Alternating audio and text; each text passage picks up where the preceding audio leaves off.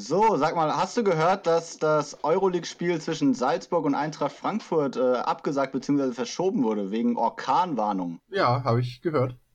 Ja, also ich vermute ja, dass die Salzburger, als sie Erling Haaland verkauft haben, schon damit gerechnet haben, dass sie Sturmprobleme bekommen, aber da haben sie wahrscheinlich was anderes damit gemeint. Also, das ist jetzt ja die zweite Folge in Folge, wo wir mit so einem Einstiegsgag einfangen. Zum Glück sind die beide von dir. Aber das müssen wir nochmal ernsthaft reflektieren. Man, ja, äh, man sollte den Zuschauern sagen, dass ich da inhaltlich nicht eingeweiht bin. Ja, aber, aber man muss auch sagen, ich habe nur die halbe Nacht drüber geschlafen äh, und drüber gegrübelt, äh, was, mit wie wir einsteigen. Ja, vor allem, wir hätten ja einfach den von vor zwei Wochen nochmal recyceln können, weil ja Jürgen äh, die Absurditätsschraube nochmal überdreht hat. Ja gut, Jürgen äh, ist, glaube ich, ein Podcast-Thema für sich. ja, lass uns einen zweiten draus machen. Sehe ich auch so. Genau, einfach nur Klinsmanns Kabine. Oder so. da müssen wir aber noch einen schwäbischen Akzent für lernen. Ähm, Ui. Und äh, ich habe tatsächlich, werde ich später noch zwei Sätze wahrscheinlich zu ihm sagen. Ich habe äh, ein halbwegs ernst, eine ernste Sicht auf das, was er tut, unabhängig davon, dass er natürlich ein ziemlicher Idiot ist. Aber ja. Okay, dann bin ich gespannt, wie du das einbaust. Ähm, ich wollte noch sagen zum Einstieg, ähm, ja, weiterhin vielen Dank an alle, die uns hören und vielen Dank an das ganze, für das ganze Feedback. Äh, Nochmal der Hinweis auf unsere E-Mail-Adresse, die Wahrheit liegt neben dem Platz at gmail.com und auf unseren Insta-Kanal, der auch heißt, die Wahrheit liegt neben dem Platz. Da sind wir fleißig am Posten und da wird es in Zukunft auch interaktiv werden. Da könnt ihr mit uns in Kontakt treten und vielleicht auch mal Themen euch wünschen oder bestimmen. Ähm, genau, so viel dazu. Also abonniert uns und sagt es am besten auch gerne weiter. Absolut. Und, und da auch mal einmal ganz kurz äh, eine lobende äh, Aussage in deine Richtung. Weil für mich ist ja Instagram tatsächlich bis zum, bis zum Beginn des Podcasts war das für mich echt Neuland. Ich habe einfach den Digital Native Modus irgendwann abgelegt. Ähm, aber ich bin ziemlich begeistert von dem, was bisher du vor allem äh, unseren Hörern da so präsentierst und auch das Feedback. Also die eine Abstimmung, die wir hatten zum, zum Derby, war ja schon, äh, kam ja schon ziemlich gut an. Ja, daran sieht man, dass du echt keine Ahnung hast von Insta, weil ich kann auch nicht viel, aber du bist leicht zu beeindrucken. Das ist gut. ja, genau. Da, dann noch ein ganz kleiner Hinweis von mir zur letzten Folge. Ähm, da habe ich tatsächlich behauptet, dass ich, dass ich im Jahr 2008 Abi gemacht hätte und äh, wurde auch prompt darauf hingewiesen, dass das natürlich nicht stimmt. Äh, das war natürlich absichtlich falsch. Es war ein kleiner versteckter Test für meine guten Freunde, um zu sehen, wer, wer hört uns und wer hört uns auch zu Ende und wer kennt mich eigentlich auch so gut, um oh. diesen Fehler zu erkennen. Ja? Also herzlichen Glückwunsch an alle, die es gerafft haben. Elegant, ja. Also ich habe mich nicht gemeldet und mir ist es auch nicht aufgefallen. Was sagt das über unsere Freundschaft? ja, nichts. ähm, gut, damit würde ich jetzt aber, wenn du nichts mehr hast, erstmal äh, sagen, Musik ab.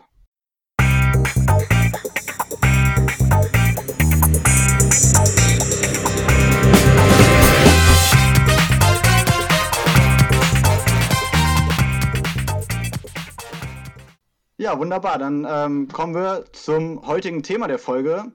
In der ersten Folge, da hat Benny ja ganz poetisch, äh, als es darum ging, um was es eigentlich in diesem Podcast zu gehen soll, äh, von der integrativen Kraft des Fußballs gesprochen, die er an so vielen Orten der Welt erlebt hat. Also das heißt, egal wo man ist, über den Fußball lassen sich sofort Kontakte knüpfen, funkt, äh, Fußball funktioniert, auch wenn man nur wenig gemeinsame Sprachkenntnisse hat. Also eigentlich braucht man nicht viel mehr als einen Ball, man braucht eigentlich nicht mal Tore, ein bisschen Platz ist auch nie verkehrt.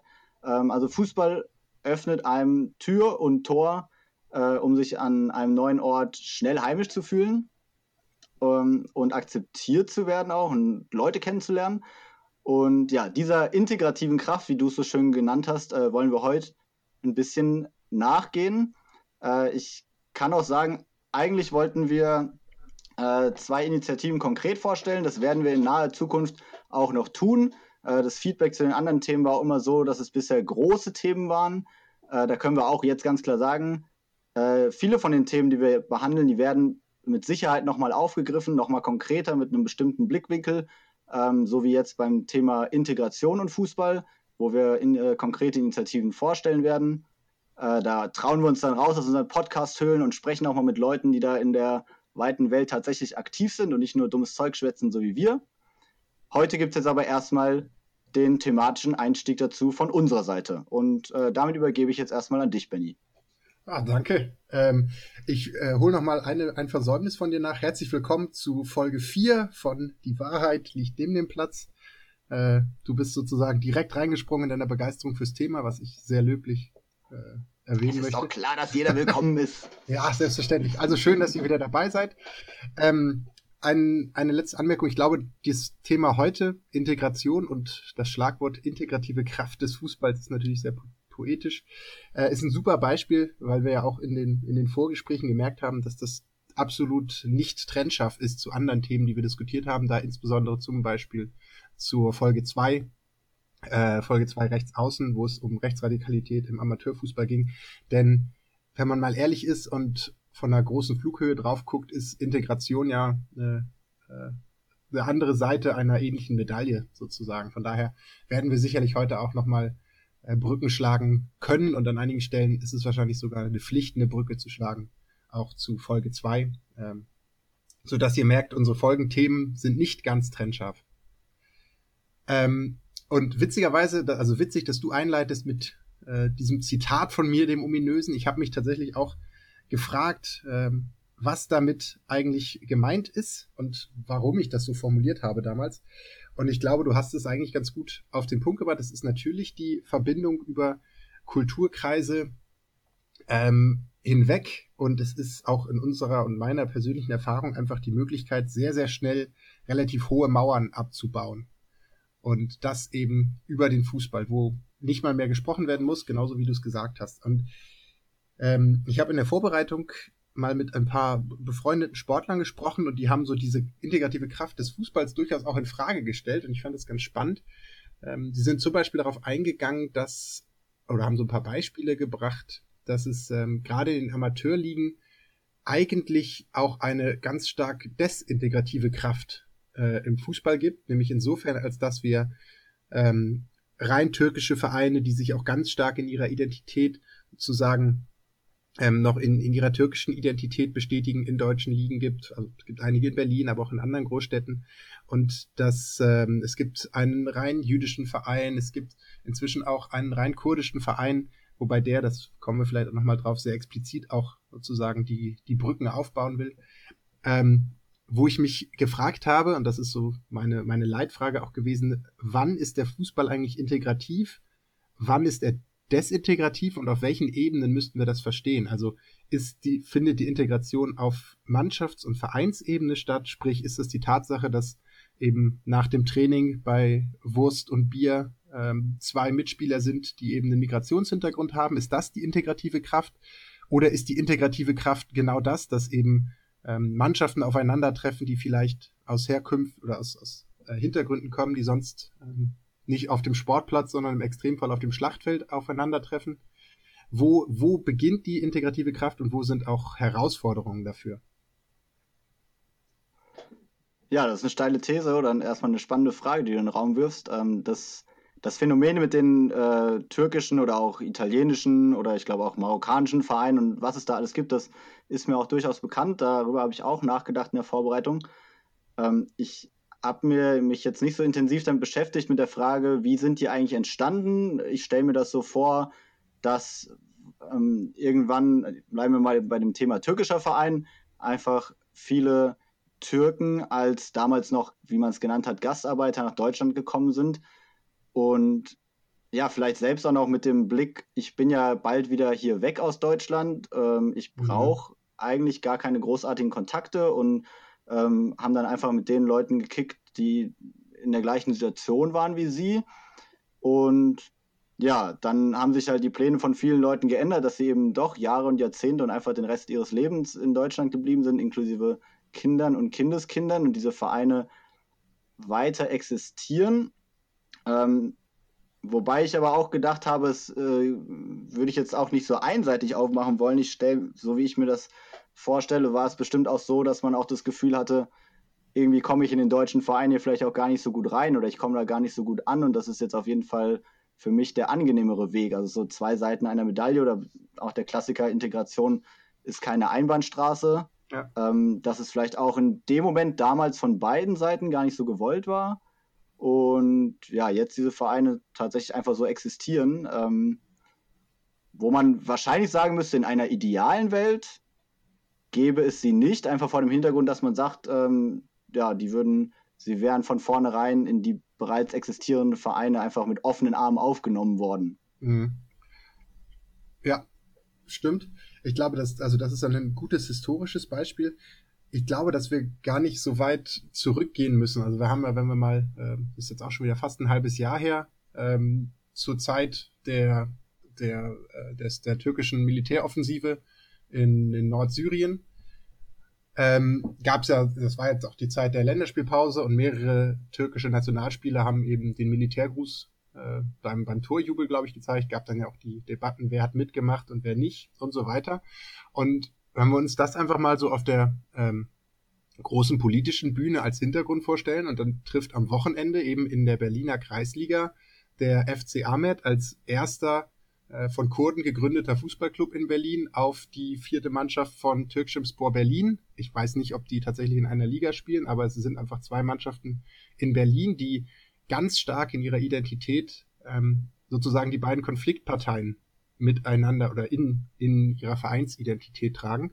Und auf einmal ist auf den Ascheplätzen unserer Republik der arme 16-jährige Schiedsrichter, den wir äh, vor zwei Wochen mal angesprochen haben, ist auf einmal im Prinzip der gelebte UN-Botschafter, der das, was auf großer politischer Bühne nicht zu lösen ist, nämlich die militärische Intervention zu verhindern, ähm, darf dann auf einmal auf den, auf den Fußballplätzen sozusagen ausgetragen werden. Und dass da natürlich vom Umgang miteinander, und das ist ja nicht nur in dem Fall äh, Konflikt zwischen Kurden und Türken, sondern das ist häufig auch links gegen rechts, wenn TB Berlin als stark linker Verein auf äh, Nachbarn äh, trifft, auch das haben wir diskutiert in Folge 2, dann treffen da ideologische, nicht oder nicht vereinbarbare Ideologien aufeinander, die auf einmal ähm, aus der großen politischen Bühne auf den Fußballplatz getragen werden. Ja, ähm, also wenn man jetzt mal bei dem Beispiel bleibt, dass ähm, zwischen Türken und Kurden jetzt insbesondere, ähm, weil ich das gerade ein passenderes Beispiel finde als links gegen rechts, ähm, dann ist es natürlich so, wie du es beschrieben hast, die Mannschaften sind oder können als Stellvertreter gesehen werden für einen Konflikt, den es auch ganz konkret auf politischer Ebene und, also, und knallhart als Krieg auch gibt. Ähm, und da denke ich mir, sind eigentlich die einzelnen Akteure, die da jetzt beteiligt sind, doch vor die Wahl gestellt. Wie empfinde ich mich? Empfinde ich mich als äh, jemand, der diesen Konflikt mitträgt, der ihn anheizt, oder versuche ich ganz konkret in meiner Lebenssituation, in der ich bin, mit den Möglichkeiten, die ich habe, in dem Fall jetzt als Sportler, vielleicht auch diesen Konflikt äh, zu lösen, runterzukochen, auf den anderen zuzugehen, versuchen Verständnis zu entwickeln.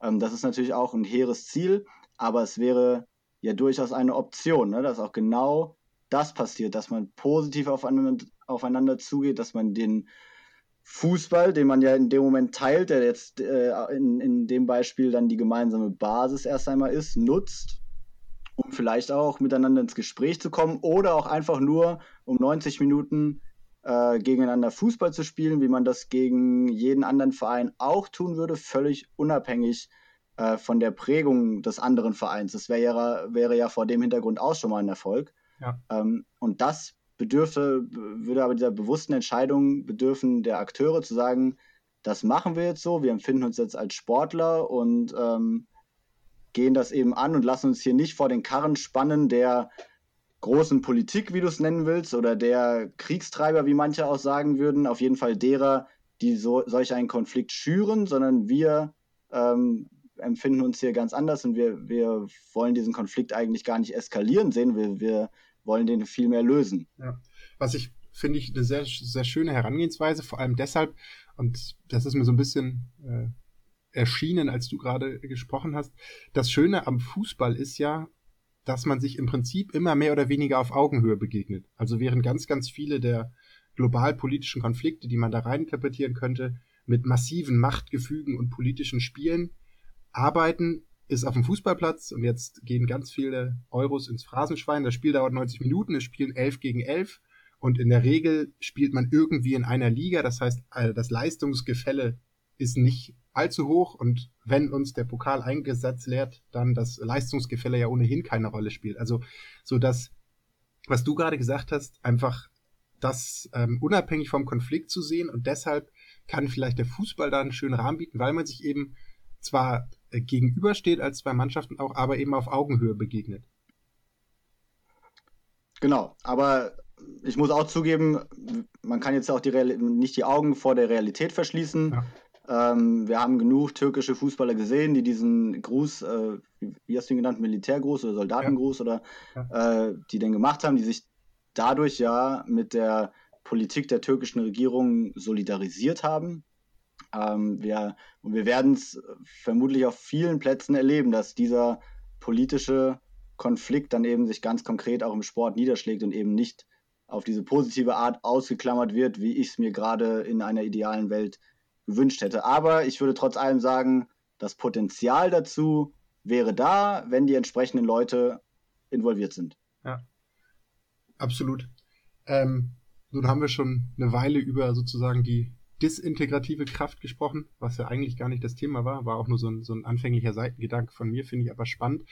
Ähm, das ist ja nun das in Anführungsstrichen Extrembeispiel, was natürlich auch, auch immer wieder gibt, aber in der Mehrheit der deutschen Fußballvereine findet natürlich die Integration schon, schon ähm, in der Mannschaft statt. Übrigens noch ein Anschluss an das, was du gerade gesagt hast, ist ja so das Schöne, da kann dann vielleicht der lokale Fußballverein auch schon nur eine sehr gute Bühne sein, um Vorurteile abzubauen. Also ich finde das immer, ich wollte das irgendwann mal als, als Potpourri sammeln. Vielleicht mache ich das im Rahmen dieses Podcasts mal, wo ähm, Parteien, die vor allem dem rechten Spektrum zugeordnet werden. Jetzt zuletzt habe ich es wieder von der Werteunion gehört, die ja nur den rechten Flügel der CDU abbildet, aber auch ähm, aus, aus Österreich oder aus der äh, AfD hörte man es immer wieder in der Integrationsdebatte und ich glaube, ein führender CSU-Politiker hat es auch mal nach zwei Maß ähm, sinngemäß so formuliert, ja, pass bloß auf, dass die nicht in Fußballverein gehen, weil dann werden wir sie ja nicht mehr los, so sinngemäß. Also die Fußballverein und jetzt der äh, kürzlich erwähnte und vor kurzem relevante äh, die Werteunion sagte dann, ja, ich äh, habe da, also ich bin ja nicht grundsätzlich gegen Ausländer, ich habe da auch einen, der ist Moslem, stellt euch das vor, und der isst nach dem Training auch Fleisch, total komisch, und der trinkt Bier, also der ist eigentlich total in Ordnung. Wo ich dachte, also ist natürlich alles an Vorurteilen und falsch und pauschalisierend in dieser Aussage. Es war auch nicht wörtlich zitiert, sondern sinngemäß, aber er hat es im Zweifel nur schlimmer formuliert.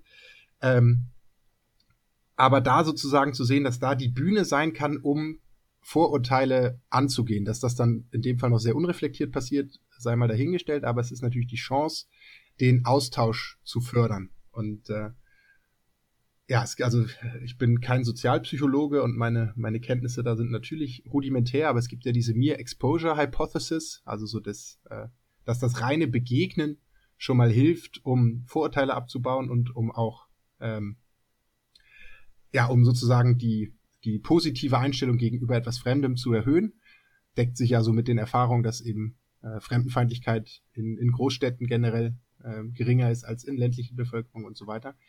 Ähm, da könnte der Fußball dann natürlich gerade auf lokaler Ebene eine, eine schöne Bühne sein.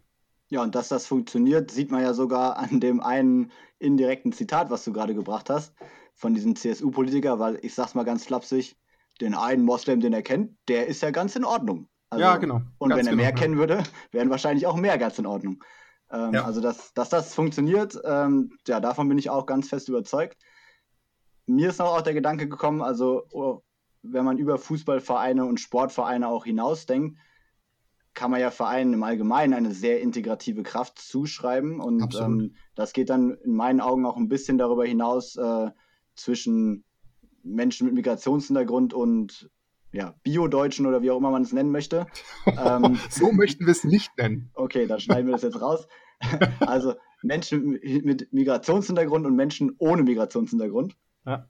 Ähm, nein, weil man auch in Vereinen einfach Menschen begegnet, die man außerhalb des, äh, die man in seinem üblichen schulischen Umfeld zum Beispiel überhaupt nicht treffen würde. Also ja. wenn ich auf dem Gymnasium bin, dann äh, habe ich eine, eine, gewisse Blase und auf der Realschule, auf der Hauptschule genauso. Und ein Verein ist ein Ort, wo sowas sich auch mal, wo sowas auch mal aufgebrochen wird, ähm, wo sich sowas vermischt, was man vielleicht sonst nicht immer hätte. Ähm, wir haben in einem Verein auch ein Umfeld, wo man Verantwortung lernt, äh, also Verantwortung zu übernehmen, äh, ja. zum Beispiel also als Jugendtrainer, als Vorstandsmitglied. Und da kommen wir zum nächsten Punkt. Ein Verein ist genauso auch ein Ort, wo man Demokratie lernt und wo man Demokratie einübt über ähm, Mitgliederentscheide, über Vorstandssitzungen etc. pp. Ähm, also das ist einfach ein Ort, der so viele Aspekte bietet, die integrativen Charakter haben und ähm, wo man so viel lernt, was über das Schulische deutlich hinausgeht. Ähm, was in meinen Augen auch immer ein Argument ist, was deutlich zu kurz kommt, wenn es äh, um die ganze Frage von Ganztagsschulen geht, ähm, weil da natürlich klar wäre, dass die Vereine unter flächendeckenden Ganztagsschulen noch mal stärker zu leiden hätten.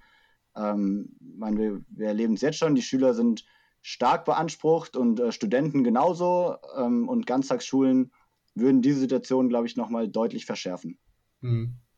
Ah ja, also, habe ich natürlich noch nicht in diesem Kontext drüber nachgedacht, aber ich glaube, der Schritt von der integrativen Kraft jetzt gar nicht, also wir diskutieren ja Integration auch immer sehr schnell vor einem ähm, Diversitätskontext gegeben Zuwanderung, aber äh, man kann ja auch auf ganz anderen Ebenen integrieren und in dem Fall ja sozusagen eine Integration über Einkommensschichten und über Bildungsschichten hinweg.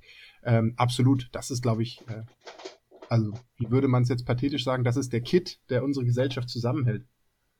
Ähm, ja, genau. ist übrigens, also ich habe mir ähm, so, ja, du hattest eingangs ja erwähnt, dass wir so ein paar Projekte uns auch rausgeguckt haben, die einfach leider aus äh, zeitlichen Gründen in die nächsten Folgen geschoben werden, wo es sehr gut funktioniert hat. Das waren jetzt in meinen Fällen tatsächlich auch vor allem Integrationsprojekte, ähm, die so, äh, sich mit der Integration von Flüchtlingen und Geflüchteten beschäftigt haben. Das ist, glaube ich, der, der Zeitgeist, den einfach ähm, dieses Thema gerade bewegt. Und so die Frage, was ähm, ist denn dann die integrative Kraft des Sports? Ich glaube, dass das, was wir gerade gesagt haben, sicherlich der Grundstein ist, aber bei den Projekten, die wirklich ähm, auch, ich sag mal, äh, zertifiziert erfolgreich waren, indem sie eben zum Beispiel auf Bundesebene mit verschiedenen Preisen ähm, belohnt wurden, haben immer mehr gemacht, als nur den Sport hinzustellen. Denn da war der Sport und der Fußball eigentlich immer nur der Anfang. Also ich glaube, fast jeder äh, lokale Verein, der seine Verantwortung halbwegs ernst genommen hat, hat irgendwie was getan, dass die lokalen Flüchtlinge, auch wenn sie Lust haben, Fußball zu spielen, mitspielen können und dazukommen. Die einen haben dann noch eine ganze Mannschaft ausgemacht, wie auch immer. Aber in den Beispielen, mit denen ich mich beschäftigt habe, ging es eigentlich immer relativ schnell weiter. Da wurde dann ehrenamtlich im Vereinsheim Sprachkurse, da wurden äh, Behördengänge, die für alle die, die in der Flüchtlingshilfe gearbeitet haben, ein absolutes Desaster waren, ähm, wurde eben bei Behördengängen unterstützt und so weiter und so weiter, wo dann der Verein auch mehr ist als nur zweimal die Woche abends Fußball spielen, sondern wirklich auch noch eine äh, im traditionellen Sinne Vereinsgemeinschaft entwickelt hat, was ich ähm, einen sehr schönen Aspekt finde. Ja, absolut. Ähm, also was ja auch einfach zeigt, dass man dann die Personen, die man im Verein kennt, ähm, wertzuschätzen weiß, weil man ihnen auch äh, hilft und eben nicht nur, weil man sagt, ja, der schießt viele Tore, den brauchen wir, sondern irgendwie, dem will ich jetzt auch helfen, wie du angesprochen hast, bei Behördengängen etc., weil er einfach ein cooler Typ ist. Ja. Ähm, und weil genau. es mein Freund ist ähm, und dem ich gerne helfen möchte, genau. Ich habe, ähm, weil du hast, hast es vorhin so schön gesagt, ähm, Integration ist keine Einbahnstraße. Das kann, glaube ich, jeder unterschreiben oder sollte jeder unterschreiben, passiert in der Praxis, glaube ich, aber noch viel zu häufig. Und das ist so das, was ich auch ähm, in verschiedenen Gesprächen zu denen und zu verwandten Themen immer wieder merke. Gerade in Deutschland hat der Begriff Integration und besonders eben Integration in Bezug auf Zuwanderung ähm, immer noch so einen sehr starken äh, Wir sind großherzig und nehmen euch auf. Jetzt habt ihr aber auch etwas zu tun. Also das ihr müsst euch in uns integrieren. Das klang jetzt viel sexueller, als ich es meinte. Aber ähm, so diesen, diesen Unterton hat der Integration ganz stark. Und was macht ein äh, Altsprachler wie ich mit großem Latinum, Klammer auf, großer Sarkasmus, Klammer zu. Also ich habe das große Latinum, aber ich mache das eigentlich nie. Aber ich habe mal angeguckt, wo kommt das Wort Integration eigentlich her? Weil ich habe irgendwie die Definitionen haben mich noch nicht so richtig zufrieden gestimmt. Und Integration, überrascht jetzt keinen, kommt aus dem Lateinischen, Integratio. Und im ursprünglichen Sinne bedeutet das Wort eigentlich Erneuerung, Wiederherstellung. Also da ist ganz wenig nur drin von ähm, A muss sich in B hineinfügen, anpassen, wie auch immer, sondern es ist ganz eindeutig eine ähm, gemeinschaftliche und auf Augenhöhe geschehende Erneuerung. Ja, ich kann dir auch sagen, woran dieser Fehler liegt. Das nämlich daran, dass die meisten Leute, in meinen Augen, ich hatte nämlich denselben Gedanken wie du, wenn die meisten Leute über Integration sprechen, meinen sie nämlich nicht Integration, sondern Assimilierung, weil genau. sie einfach wollen, dass die Leute sich an das anpassen, was schon da ist und den eigentlichen Begriff, wie du ihn auch gerade beschrieben hast, nämlich ein gegenseitiges Anpassen, ja. überhaupt nicht meinen damit. Ja, wenn du mir noch einmal meine Punchline klaust, ne, dann. Äh... äh, ja, vielleicht ticken, vielleicht ticken wir einfach zu ähnlich. Ja, furchtbar.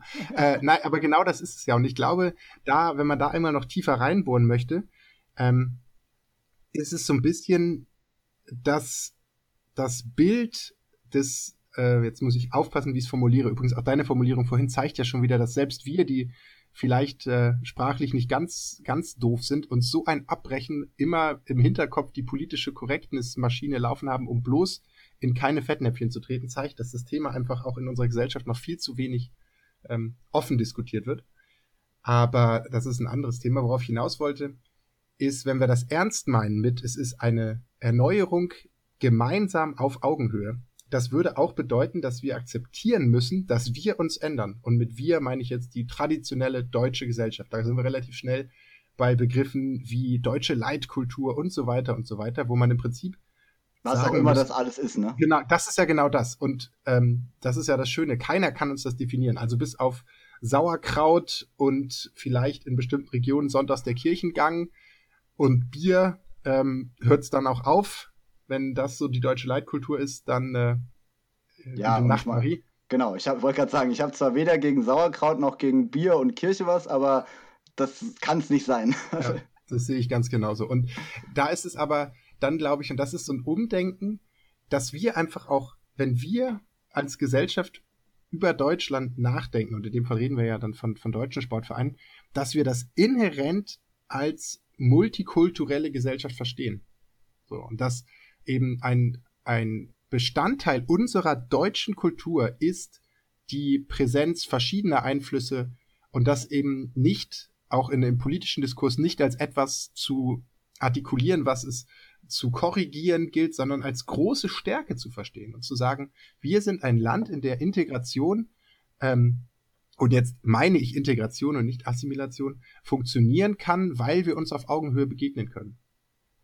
Ja, äh, mir fällt dazu ein schönes Beispiel ein, was jetzt äh, aus, dem, aus dem Football. Äh, ich habe nämlich mir nach dem letzten Super Bowl am nächsten Tag auf YouTube Ausschnitte von der Halbzeitshow angeschaut.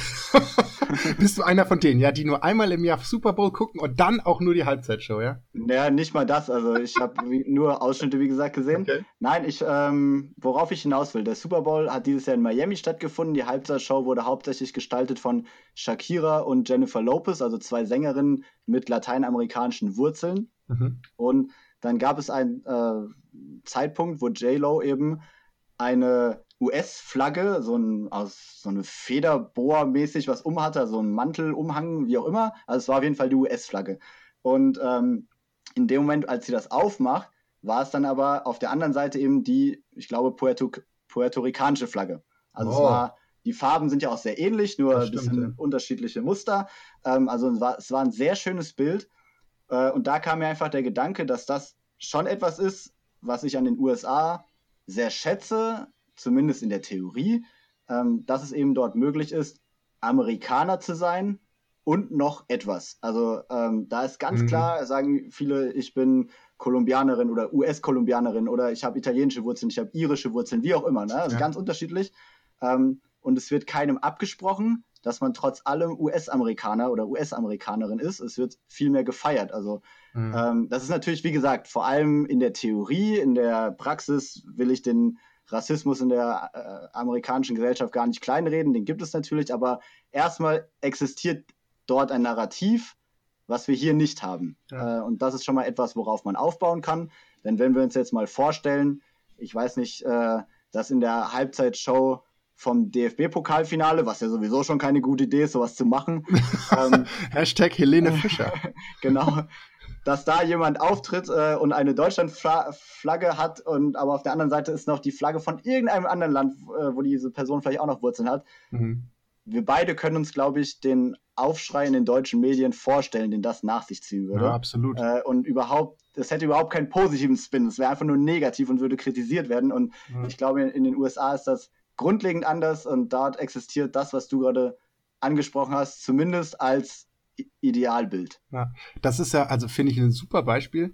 Ähm, ich, ich würde das für mich zusammenfassen, das Recht auf eine selbstdefinierte Identität, und zwar auf persönlicher Ebene. Also ich muss mich nicht entscheiden, ob ich jetzt US-amerikanisch äh, im klassischen Midwest-Stil 40 Kilo zu viel weiß und Pickup fahren muss oder eben aus meinem, aus meinem ursprünglichen Land und, und die Werte und, und kulturellen Elemente mittransferiere. Ich kann beides sein.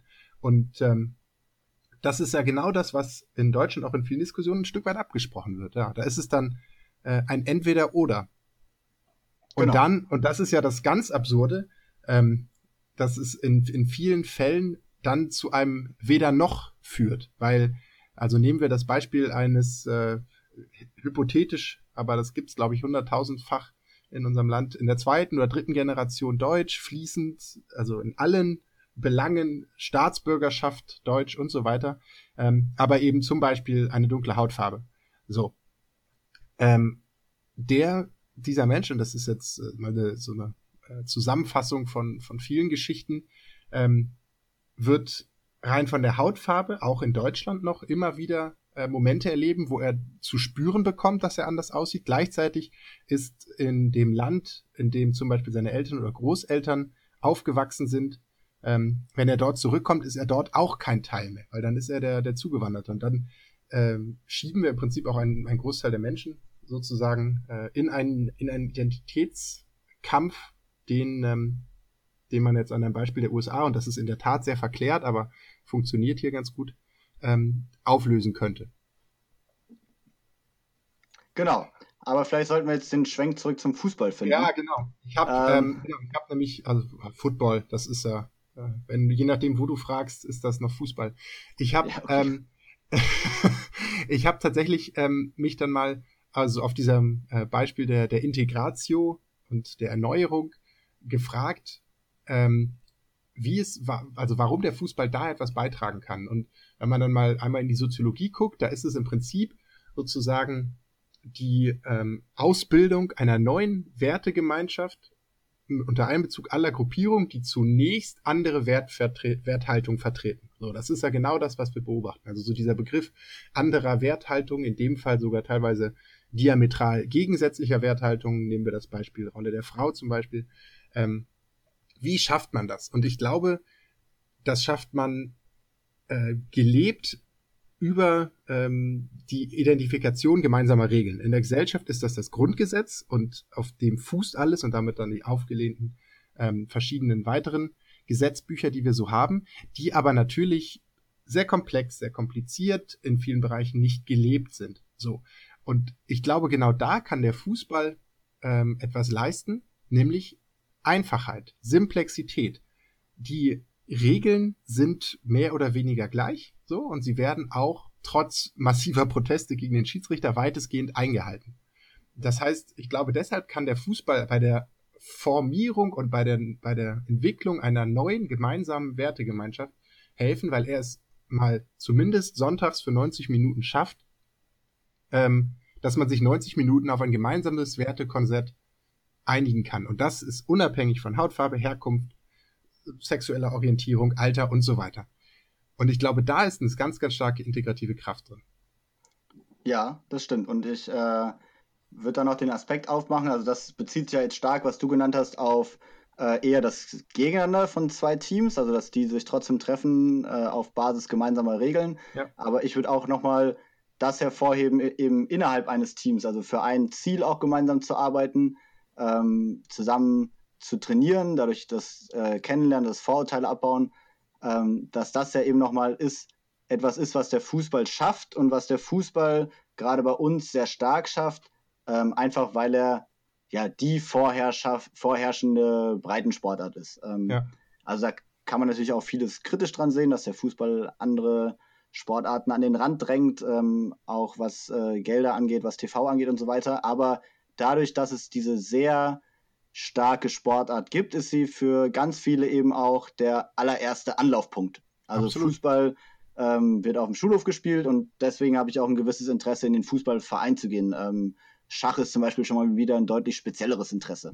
ähm, ja, ja, also weil es einfach so vorherrschend ist, hat es auch ja. diesen starken integrativen Charakter und das gilt in meinen Augen auch für Leute, äh, die, also mit denen man vielleicht nicht direkt auf dem Fußballplatz steht, ähm, weil zu Fußball hat irgendwie auch jeder, der sich so ein bisschen dafür interessiert, eine Meinung. Absolut. Ähm, das liegt natürlich auch so am modernen Fußball, ne? auch an, an dem ja auch vieles kritisch zu sehen ist, aber dadurch, dass jetzt auch, also über den FC Liverpool, da kann ich jetzt wahrscheinlich in jeder Ecke der Welt mit jemandem drüber reden, ja. der sich ein bisschen für Fußball interessiert. Oder zu Cristiano Ronaldo hat wahrscheinlich auch jeder eine Meinung, der schon mal, weiß ich nicht, sich länger als fünf Minuten mit Fußball beschäftigt hat.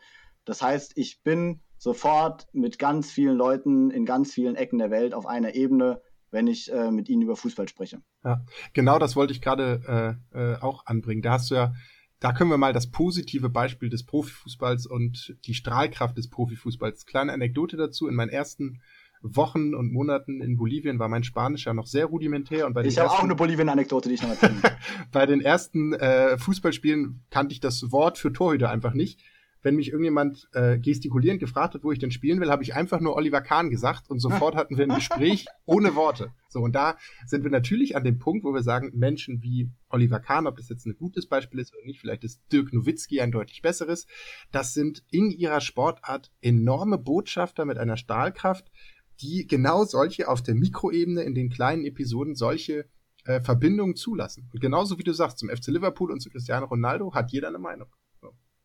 Ja, dann, dann möchte ich jetzt meine Bolivien-Anekdote erzählen. Äh, also nochmal zur, um alle abzuholen. Äh, Benny und ich waren in den Jahr, also 2010, 2011 waren wir insgesamt ein Jahr in Bolivien. Also zwei Jahre nach deinem Abi. Zwei Jahre nach meinem Abi. Hab zwei Jahre rumgedümpelt und dann habe ich irgendwann mal, äh, bin ich mal nach Bolivien. Ähm, genau. Und da haben wir einen Freiwilligendienst gemacht, da haben wir uns kennengelernt, etc. pp. So, meine Geschichte. Ich ähm, war eine Zeit lang regelmäßig zwei Tage die Woche in einem ganz, ganz kleinen Ort, äh, um dort als Lehrer zu arbeiten.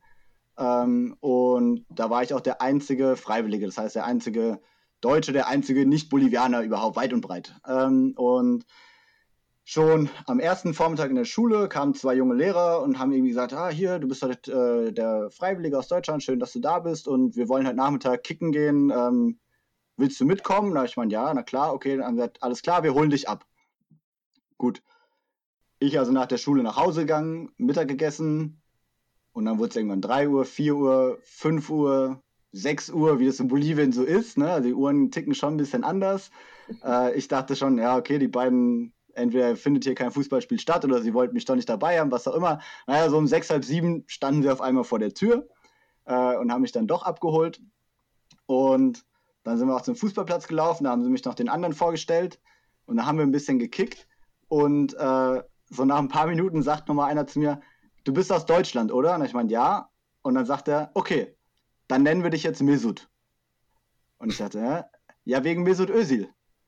Und ich dachte, ah ja, krass. Ne? Und bei mir jetzt erstmal so, ah, krass. Ähm, und das fand ich einfach so witzig, weil einfach, ja, wer rechnet denn damit, wenn er eben aus Deutschland irgendwo in die Welt geht, dass er dann, weil er der Deutsche ist, den Spitznamen Mesut verpasst bekommt? Also keinen klassischen deutschen Namen wie, weiß ich nicht, Karl Ulrich oder Hans, äh, sondern. Mesut, ähm, der ja sozusagen auch noch bei uns immer wieder kritisiert wurde für dieses und jenes und jetzt mit der ganzen Geschichte, die sich noch ergeben hat. Also über, es wird immer absurder eigentlich. Ähm, aber dass gerade dieser Mesut Özil in Bolivien als das deutsche Aushängeschild wahrgenommen wurde, das fand ich eine wunderbare Geschichte. Ähm, und dass es dann ah, dazu ja. kommt, dass so ein deutscher Krummfuß wie ich auf irgendwelchen bolivianischen Fußballplätzen Mesut genannt wird. Und äh, wenn, ich den heute bei, wenn ich den heute bei Facebook schreibe, dann nennen sie mich immer noch so. Ah, also, oh, das ist schön, ja. Das fand ich echt, umso länger es her ist, umso besser gefällt mir die Geschichte, muss ich sagen. Ja, das stimmt. Also gerade jetzt auch vor dem äh, danach sich abgespielten Entwicklung genau. in Deutschland. Ja. Das ist äh, eine sehr schöne Anekdote, das stimmt. Ähm, zeigt uns, glaube ich, einmal mehr, um in Richtung Abbinden zu gehen, weil wir haben ja auch noch, die haben wir auch noch gar nicht beworben, eine, wie ich finde, richtig großartige äh, Rubrik dieses Mal vorbereitet. Oh ja. Ähm, äh, um das so ein bisschen abzubinden, zeigt, glaube ich, nochmal der Punkt, Integration ist keine Einbahnstraße, das ist so die Floskel, aber Integration eben als Erneuerung zweier Partner auf Augenhöhe zu verstehen und nicht als die Assimilation von einzelnen Fremden in das Vorherrschende. Das ist, glaube ich, genau der Punkt. Und dazu gehört eben die tiefe Akzeptanz zu sagen, ja, äh, wir sind da offen und wir wollen diese neue Gesellschaft äh, und, und diese Erneuerung in unserer Gesellschaft äh, haben. Und ich glaube, aus den gegebenen Gründen kann der Fußball da nie den ganzen Weg gehen. Das ist natürlich ein gesellschaftlicher und politischer Prozess, der auch an einigen Stellen sicherlich schmerzhaft ist. Das haben wir so ein bisschen ähm, aus, außen vor gelassen. Wir haben das etwas, vielleicht etwas zu verklärt äh, an einigen Stellen dargestellt, weil ich glaube, das muss man auch akzeptieren, dass eine Integration einfach das Aufgeben eigener Werte und das neu äh, einigen auf äh, gemeinsame Werthaltung, das ist natürlich ein schmerzhafter Prozess. Aber ich glaube, dass der Fußball ähm, aufgrund seiner Einfachheit und seiner sehr breiten ähm, Vertretung in ganz Deutschland äh, da ein, ein gutes Sprungbrett sein kann. Wunderbar. Ich habe noch ganz viel zu sagen zu dem Thema, aber nicht an dieser Stelle. Ähm, das heben wir uns, wie gesagt, für weitere Episoden auf, würde ich, würde ich sagen. Ja, also wir können ja so einen kleinen ja. Äh, Spoiler mal bringen. Also in den, ja. in den, nächsten Episoden, wenn wir uns, oder eigentlich ist das mehr so ein, so ein Teaser, ähm, wenn wir uns damit beschäftigen, da werden wir unter anderem von einem Mann hören, der bei der Verleihung äh, des Preises äh, Angela Merkel und unserem lieben DFB-Präsidenten Keller äh, in kurzer Zeit hintereinander die Hand geschüttelt hat. Wow! Wow! Wenn wir von gesellschaftlicher Relevanz sprechen. Richtig. Okay. Ähm, können wir jetzt zur Rubrik kommen? Ja, bitte. Ich habe total Lust. Dann, dann sage ich auch jetzt Musik ab.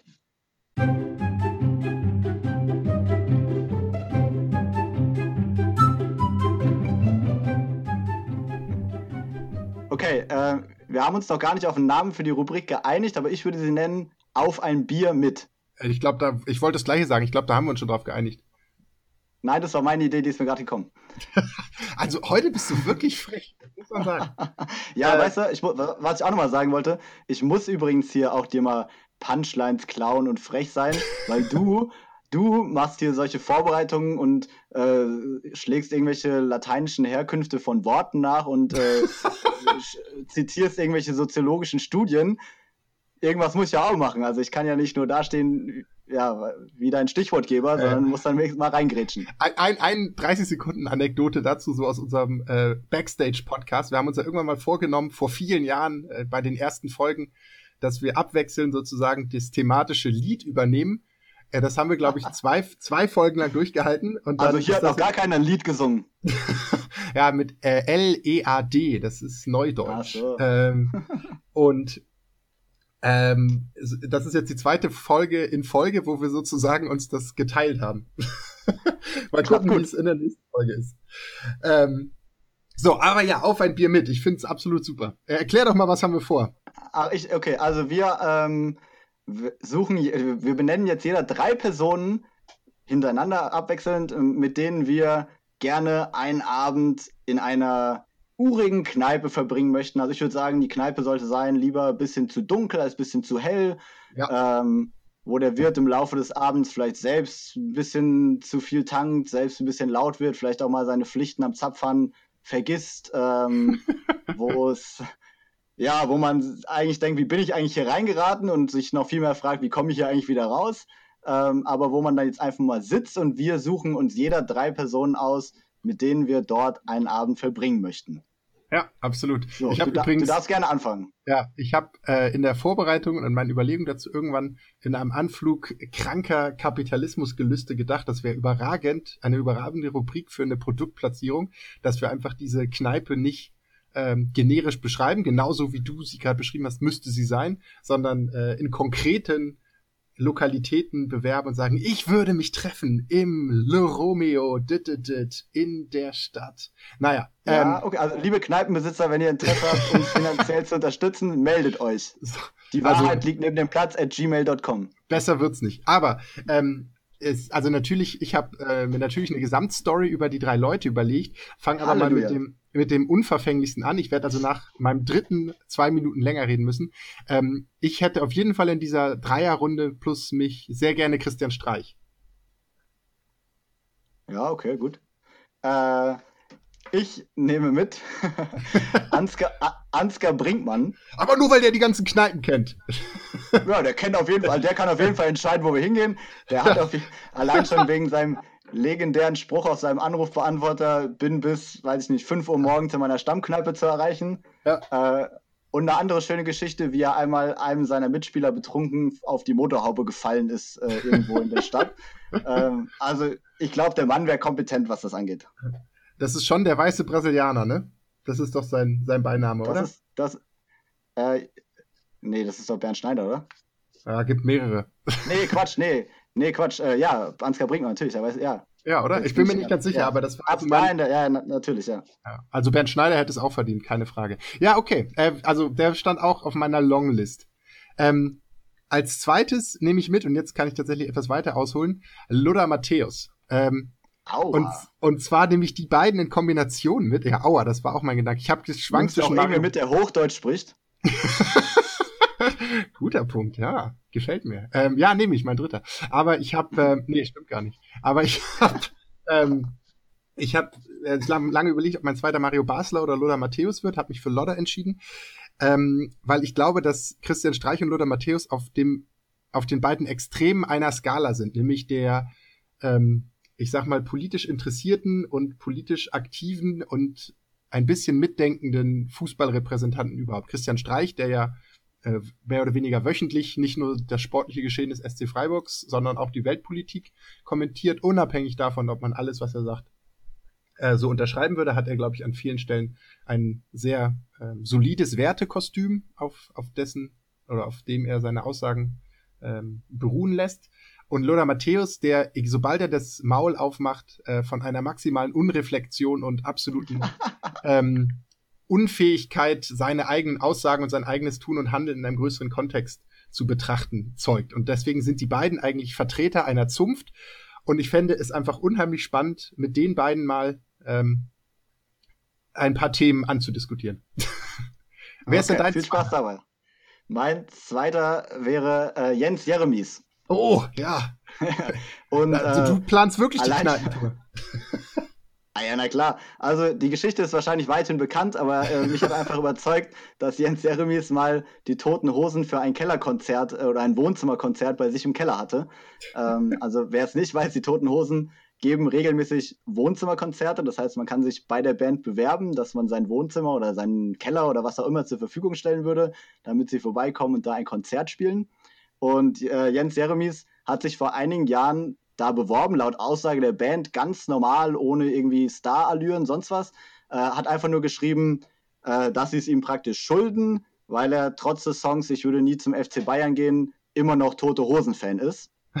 ähm, was ich sehr gut fand, es gibt auch ein Video dazu, wir packen es in die Show Notes, könnt ihr es euch angucken. Eine kurze 10-Minuten-Doku über das Konzert. Ähm, Genau, und ich meine, wer daran zweifelt, dass man mit Jens Jeremies einen guten Abend in der Kneipe haben kann, den kann ich auch nicht mehr helfen. Ey, es ähm, gibt vor allem, also von, ich glaube, es ist von dem Abend, aber wahrscheinlich sieht Jens Jeremies jeden Abend so aus, gibt es ein überragendes Bild, wo er oben ohne mit so einer richtigen, schönen, dicken Plauze. Ähm, das, das also Bild kenne ich. Ja, ja, er hat nichts an, außer so, so einem kleinen Konzertbadge ähm, genau, und ich glaube, das Bild ist aber sogar aus Argentinien. Ich glaube, er war auf, in Argentinien beim Todosen-Konzert. Ah, ah, okay, ja. Dann, also, Packen wir auch in die Show Notes, könnt ihr euch das Bild angucken. Genau. Ja, genau. Und einfach links so ein riesen Tattoo mit wahrscheinlich familienangehörigen Namen drauf und sein Kopf schon in einer Farbe, wo man sagen würde, ja, der hat schon zweimal in Sangria einmal geguckt. Ja, der hat irgendwo ein Dynamo Dresden-Tattoo, glaube ich. Ein Trikot. Ja. Nee, der, der, Typ neben ihm hat ein Dynamo Dresden-Trikot an. Der Typ neben ihm ist im Dynamo Dresden-Trikot, so ist es ja. Okay, ja. cool. Ähm, naja, und meine Hoffnung wäre natürlich, dass äh, durch Jens Jeremies die Toten Hosen im Laufe des Abends dann eine kleine äh, Clubkonzert noch spielen. Ja. Aber jetzt zu deiner Nummer drei. Ja, wunderbar. Äh, meine Nummer drei war bis vor vier Tagen ähm, tatsächlich, deswegen ist das so mein Lucky Loser, Per Mertesacker. Ähm, ich fand den immer irgendwie grundsympathisch, auch weil er so von seinem fußballerischen Stil mich ähm, ich glaube, wenn ich irgendwann mal Profi auf dem Feld geworden wäre, dann hätte ich ungefähr so gespielt wie Per Mertesacker oder Mario Gomez, halt so irgendwie denkt man eigentlich, wie hat er das genau geschafft? Aber dabei äh, unheimlich sympathisch und ich muss sagen, jetzt, ähm, wo ich ab und an aus live, live. Aber das mit sympathisch gilt aber nicht für dich, oder? Nee, nee, nee, halt nur der Mertesacker. Ähm, jetzt, wo ich es ab und an mal wieder schaffe, Live-Fußball zu hören, er ist ja auch bei einem der Bezahlsender Co-Kommentator. Ich finde, ähm, der hat es geschafft, irgendwie Teil dieses Betriebs zu bleiben, ohne und auch irgendwie, also wenn der dann über Spieler auf dem Platz spricht, dann klingt das so und zwar glaubwürdig so, als ob der über Mitspieler und Freunde spricht. Ah ja, der Ilkay, das hat er gut gemacht. Also, wo man irgendwie merkt, der war lange in dem Geschäft, hat einen gesunden Abstand, aber gleichzeitig irgendwie eine Nahbarkeit. Und den hätte ich so ein bisschen als moderier moderierende Kraft zwischen die beiden gesetzt. Aber das ist ja nicht meine Nummer drei, sondern meine Nummer drei oh. ist, und da komme habe ich ja gesagt, ist der Lucky Loser, komme ich zu Jürgen. Ich muss Jürgen Klinsmann einladen. Ähm, einfach erstmal, um ihn, also solange wir noch halbwegs nüchtern sind, mal bitte zu befragen, was zur Hölle in seinem Kopf schiefläuft. Und wenn er dann nach zwei Haselnuss-Schnäpsen unterm Tisch äh, auf Schwäbisch schnarcht, kann ich mich dann wieder Lodder und, und Christian zuwenden. Ähm, hat er ja aber einen ernsten Satz noch zu ihm versprochen. Ich glaube, das ist ein klassisches Beispiel, was er gerade, was wir gerade erleben von äh, kulturellen Differenzen. Ich glaube, dass so wie er das gerade macht, auch auf einer tatsächlich persönlichen Ebene dann ehemalige Mitarbeiter und Angestellte zu kritisieren, ähm, dass das ein Vorgehen wäre, was in den USA etwas weniger beliebäugelt würde, ähm, etwas, etwas weniger kritisch beäugt würde, so. Ähm, und ich so, glaube, ja. dass er einfach ein paar Jahre zu lang in der sehr individualistisch geprägten, äh, jeder ist seines eigenen Glückes Schmiedes ähm, Welt verbracht hat. Und letzte Theorie ist, er schreibt einfach gerade an einem Ratgeber, äh, How to prepare for a lifelong sabbatical oder so. Also ja, also Ratabgeber. Ja, genau. Er hat sich ja wirklich für jeden Job in ganz Europa für seine Lebenszeit gebrandmarkt. Aber das wäre mein wobei dritter heute, wo, wo, Wobei wir heute lesen durften, dass ein Hertha-Insider sagt, 98% der Kritik stimmt. Ah, tatsächlich. Ja. Ah, das habe ich noch nicht wir gelesen. Wir packen es in die Shownotes, damit auch der Benny es lesen kann. Ey, ja, die Shownotes werden langsam Roman, ja. Aber ja. oh, das ist, dann äh, werde ich, das müsste ich mal lesen. Das finde ich spannend. Naja, das wäre meine Nummer drei, einfach weil ich, äh, also der dürfte wahrscheinlich nach einer Dreiviertelstunde auch wieder gehen, dann hat er wahrscheinlich alles gesagt. Ähm, aber das im Moment wäre es mir einfach zu spannend, äh, mal ja, mit ihm zu sprechen. Würde ich auch dazu kommen und mir das anhören. Äh, ich kann auf jeden Fall schon mal festhalten, dass du bei der Zusammensetzung deines Trios deutlich anders vorgegangen bist als ich. Also ich glaube, du, hast, du hast auf Trinkfestigkeit geguckt. Ja, genau. Deswegen, deswegen sage ich auch meine Nummer drei. Darf ich vorstellen, äh, ist Martin Hinteregger. ähm, weil wer das Video aus dem Sommer kennt, wo er über einen österreichischen Marktplatz äh, lallend äh, stolpert und dabei gefilmt wurde offensichtlich, ähm, ja, da muss man nicht mehr viel dazu sagen. Der Mann weiß, was er macht am Tresen äh, oder eben auch nicht. also es könnte auch sein, dass mit den drei Kandidaten, dass es mein letzter Abend wäre, aber ich glaube, es wäre ein guter. ähm, finde ich, also finde ich auch eine total sympathische Truppe. Ich kann mir richtig vorstellen, wie er damit um die Häuser zieht. Ähm, wir sollten an dieser Stelle, übrigens witzig, dass wir da überhaupt noch nicht drüber gesprochen haben. Wir haben ja im Prinzip schon mal auf ein Bier mit einem ähm, in Ungarn in einer Kellerkneipe in Budapest haben wir beide mal zusammen mit einem echten deutschen Fußball, also jemand, äh, der ist kein aktiver Profi mehr, aber mit ähm, Michael Oenning zusammen den Abend Bier getrunken. Ja, schönen also, Gruß an die Kollegen vom Oenningschen Fußballprinzip. Genau, absolut. An die sowieso, aber auch an ihn persönlich. Der ist wieder arbeitslos, oder? Weil, war der nicht zuletzt in Magdeburg? Ja, aber da ist er nicht mehr. Ich glaube, er ist wieder, oder ist irgendwo jetzt wieder in äh, weit, weit weg. Aber war auf alles jeden Fall. Alles Gute von dieser Stelle auf jeden Fall. Alles, alles Gute. War richtig schön, mal mit dir äh, da gesprochen zu haben, falls du dich erinnerst. Vielen Dank für die äh, Ein Einweisung in das ähm, in, der, in die Welt des Profifußballs aus deiner Sicht. Übrigens, einen Tag später, das müssen wir jetzt noch zum Abbinden, haben wir Thomas Doll live im Stadion gesehen bei äh, Ferenc Varos.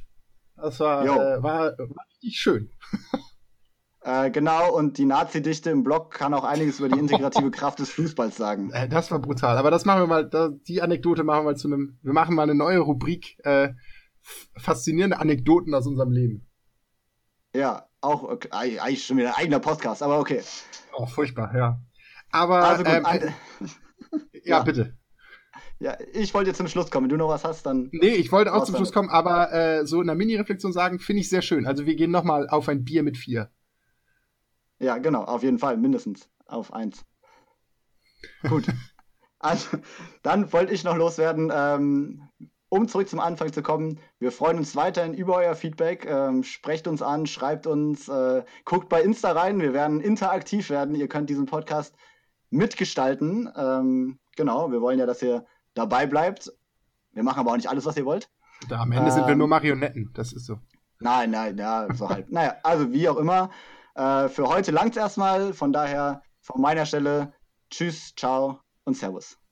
Ciao, ciao. Danke fürs Zuhören.